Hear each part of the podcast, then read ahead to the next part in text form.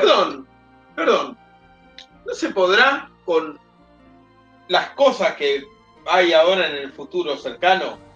Que va, eh, de ahí ahora. ¿Qué hay ahora en el futuro cercano? De la historia. Desde hace poco. Con estas cosas que hay ahora desde hace poco en el futuro cercano. Sí. ¿No se podrá, aprovechando que las canchas tienen o el mismo tamaño o las mismas proporciones o casi, y que tienen referencias para la inteligencia artificial como los cuatro banderines del corner, las líneas, el área, etcétera? Y esto lo voy a llamar el Vélez Fútbol, gracias a lo que acabas de decir vos. Que un partido se pueda proyectar holográficamente en muchas canchas, para que puedan ir todos. Esa famosa cancha eh, Racing, que llenó dos claro. canchas, no sé cómo fue.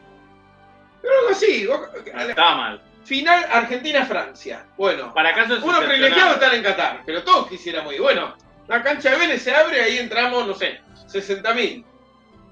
Yo te diría. Cada jugador, Jai- perdón, per- perdón, eh, de- de- de- de- No, no, no, no, esto no, no espera. Yo te diría que ya lo patentes.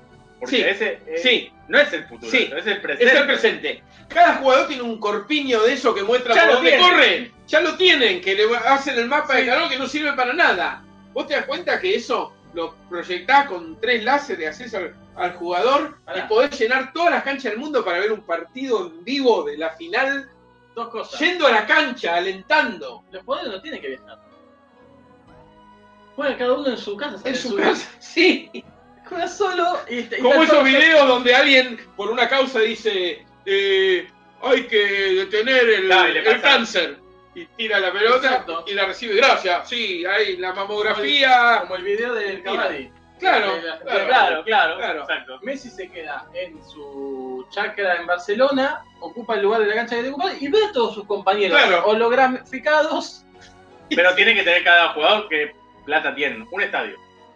Sí, Una cancha, una cancha, un estadio no, una cancha. Sí, Pero sí, eso lo sí. conseguís porque juntás a De Paul, a Montiel y no sé qué otro, que jueguen, vayan todos al, al cual, al Wanda, al Wanda, Da igual. juegan en Madrid. Esos tres, Claro. van. Claro, Ahí. claro. Tampoco la mamada, tampoco. un estadio por Un persona. estadio por es persona, Un estadio ese para no. tres, cuatro. Yo creo que los que se van a quejar en todo esto son las, las aerolíneas. Que bueno, pierden, pierden clientes, ¿no? bueno, Pero sí, bueno, que. Que, vendan otra cosa, que, En que realidad no. se conviertan. En realidad no. Pues si vos sos fanático del fútbol, vos querés ir a la cancha donde Montiel barrió y, y- y pidió un gol.